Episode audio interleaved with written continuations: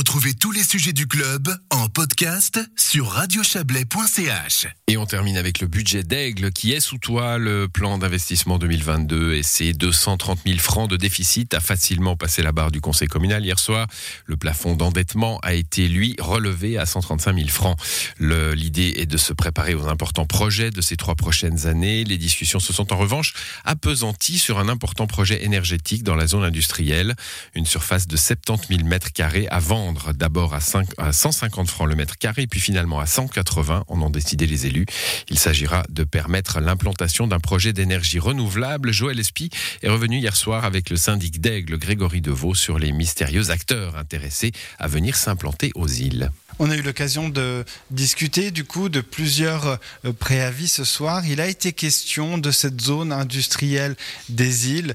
Qu'est-ce qui va se passer là-bas autour de la molécule H2, qui est donc euh, cette molécule d'hydrogène autour de ces moteurs, autour des TPC Vous en dites déjà beaucoup dans l'intitulé. Euh, vous dire que l'on ne sait trop rien, ce serait pas tout à fait vrai, mais ce serait pas tout à fait faux non plus. Aujourd'hui, et c'est comme ça que, bah voilà, c'est ce qui a pris le plus de temps ce soir, c'est de convaincre finalement un, conseil à, à, nous dire il y a un gros terrain à disposition. Euh, nous souhaitons le vendre, nous souhaitons pouvoir être actifs et réactifs sur le marché euh, de, de, des investisseurs pour pour développer des projets euh, sur ce site. Aujourd'hui, on a plusieurs projets. C'est ça la vérité. On a plusieurs investisseurs possibles, et puis il faut qu'on puisse euh, directement être être oui être réactif actif et saisir les opportunités. Donc peut-être qu'on aura euh, l'une ou l'autre implantation euh, que vous avez euh, citée, mais l'objectif c'est que ce soit vraiment dans un cadre durable. La durabilité est au cœur même de, cette zone, avec une contrainte liée aux énergies renouvelables, et puis et puis de pouvoir saisir des opportunités dans une concurrence en termes de promotion économique qui est qui est vraiment très importante. Et, fort heureusement, le, Conseil nous a suivis. Il a même, alors voilà, c'était sa décision, monter le prix minimum que, que l'on aurait à, proposer sur le marché. Mais je pense que c'est vraiment un, euh, c'était serré, mais euh, mais je pense qu'aujourd'hui on, peut se réjouir de cette décision à vraiment aller de l'avant projet euh, secret ou pseudo secret euh, pour l'instant, tout en disant euh, cette vente de terrain dans la zone industrielle des îles sera conditionnée à des projets de développement durable avec, on, il y a des projets de panneaux solaires, etc. On est vraiment dans cet ordre-là et on sortira pas de ça. Hein.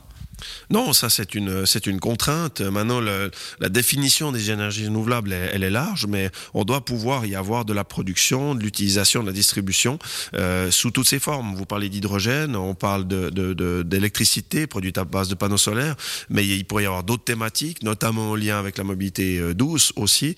Euh, et puis euh, réellement, aujourd'hui, on a on a plusieurs interlocuteurs. Nous ne vendrons pas demain un terrain nu à euh, un investisseur qui, qui, qui pourrait fondamentalement y, y faire ce qu'il voulait. Euh, c'est pas le but. Euh, c'est vraiment d'accompagner ça euh, et finalement de, vendre un terrain lorsqu'on a on a l'assurance finalement euh, que tel ou tel projet se réalisera et en général on a euh, disons plutôt euh, des bonnes habitudes pour mettre encore une fois vous me permettrez l'expression les ceintures et ceintures et bretelles lorsqu'on va signer un acte chez le notaire. Autre préavis qui a pris celui-ci deux séances, c'est la réfection des chemins agricoles. De quoi on parle exactement? Alors on est dans une deuxième étape de, réflexion effectivement des améliorations foncières. Euh, il faut savoir que le, le, coton de veau prévoit des crédits cadres euh, pour aider euh, notamment les, communes à, à, entretenir son réseau d'AF. C'est pas c'est pas les seuls éléments qui sont dans ces crédits cadres. On peut penser à des, des fosses à lisier, on peut penser à, des, exploitations agricoles elles-mêmes hein, qui font des améliorations. Et puis là, on a monté depuis plusieurs années tout un dossier. On a fait une première étape il y a, il y a quatre maintenant. Et puis là, on est sur la, sur la deuxième avec des fonds qui nous proviennent du coton et de la Confédération qui sont importants parce que dédié précisément à une utilisation majoritairement agricole. Euh, donc c'est des chemins, c'est plusieurs kilomètres, c'est des collecteurs d'eau de surface, et puis euh, c'est voilà, c'est des investissements mais qui qui dureront 50, 60 ou 100 ans. Euh, la route la plus récente, euh, ça a été dit, elle est de 1970, donc euh, on a on a fait la, fin, on est à la fin d'un cycle, et puis on, peut avoir des, subventions qui sont qui sont importantes, à près de 60 donc autant les saisir et pouvoir rénover notre notre parc en faveur des agriculteurs, mais ça a été dit ce soir, pas que ces chemins finalement et ça. Tout le monde, l'essentiel c'est qu'il y ait une bonne cohabitation, que les piétons, que les cyclistes qui utilisent ces axes puissent traverser, se rencontrer finalement avec des automobilistes ou des tracteurs de la meilleure des manières et que chacun respecte son voisin. Mais justement, euh, des routes élargies, plus confortables et refaites, est-ce qu'elles vont vraiment être ouvertes à tout le monde ou est-ce que vous, attendez justement cette petite guéguerre qu'il y a finalement entre euh, les, euh, les exploitants agricoles qui passeraient en premier, ensuite les vélos, mais peut-être les piétons, etc. Est-ce qu'on va réussir à se mettre d'accord finalement avec une signalisation? Notamment, il a été question de ça aussi à travers un amendement qui a été accepté d'ailleurs.